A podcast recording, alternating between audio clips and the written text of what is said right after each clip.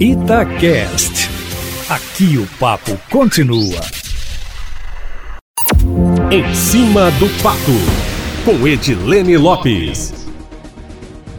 A Vale tem até o dia 3, terça-feira da semana que vem, para entregar ao Ministério Público Estadual, Federal, à Defensoria Pública e à Advocacia Geral do Estado, que representa o governo de Minas, a minuta do que foi acordado na primeira audiência de conciliação na semana passada. Depois disso, os órgãos autores das ações analisarão se o documento está de acordo com o combinado. E na audiência do dia 17, a mineradora responsável pelo rompimento da barragem em Brumadinho deve apresentar uma contraproposta ao valor pedido de indenização coletiva, que é de 54 bilhões de reais. A polêmica em torno do número não para, Eustáquio, já que parlamentares da oposição fizeram até ofício para o Ministério Público denunciando o governo de Minas pela intenção de receber metade do valor. Intenção que, de acordo com informações de bastidores, seria mesmo real. Para políticos contrários à redução drástica do valor, o governo tem pressa em receber porque o dinheiro garantiria obras que, com a situação financeira atual do Estado, são impossíveis. Para os opositores, Eustáquio, as intervenções de infraestrutura poderiam auxiliar o governador do ponto de vista de imagem para uma possível reeleição. Outro ponto é que no grupo dos que são proponentes da ação existem aqueles que são contrários ao recebimento da metade. É que o pagamento de 50% do valor, por exemplo, levaria a zero a quantia pedida por danos morais e a Vale pagaria apenas os danos materiais, ficando praticamente impune pelo transtorno que tem provocado. O posicionamento dos críticos deixou integrantes do governo zangados, Eustáquio Ramos, alegando que o acordo de indenização para o rompimento em Mariana, que poluiu todo o Rio Doce, matou 19 pessoas, ainda na época do governo de Fernando Pimentel, foi de 4 bilhões de reais. E o dinheiro só começou a sair agora, cinco anos depois.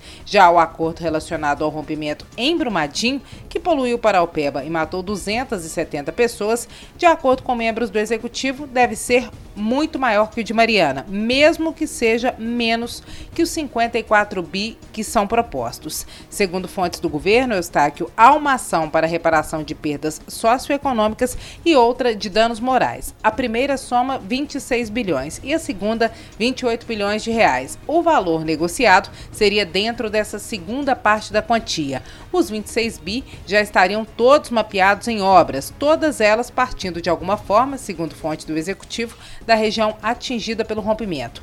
Uma das principais intervenções seria um anel viário com 102 quilômetros, 14 deles com custo de um bilhão e meio em Brumadinho e 50 quilômetros ainda dentro da área atingida. O anel evitaria a passagem de carros pesados, por exemplo, dentro do anel rodoviário, beneficiando principalmente Belo Horizonte.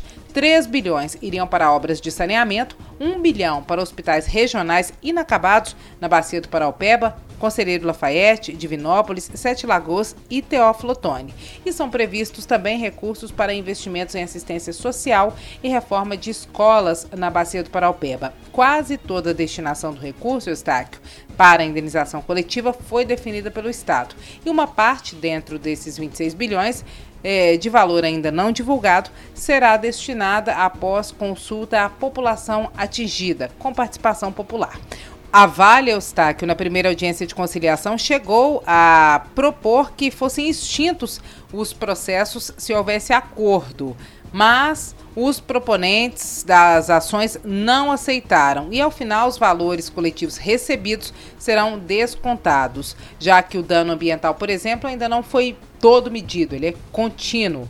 E Questionada sobre a não participação dos atingidos na conciliação, uma das fontes do governo afirmou que eles estavam representados pela Defensoria e pelo Ministério Público. Eustáquio, até o dia 17, meu amigo, esse assunto vai dar pano para manga. É isso. Amanhã eu volto, sempre em primeira mão e em cima do fato.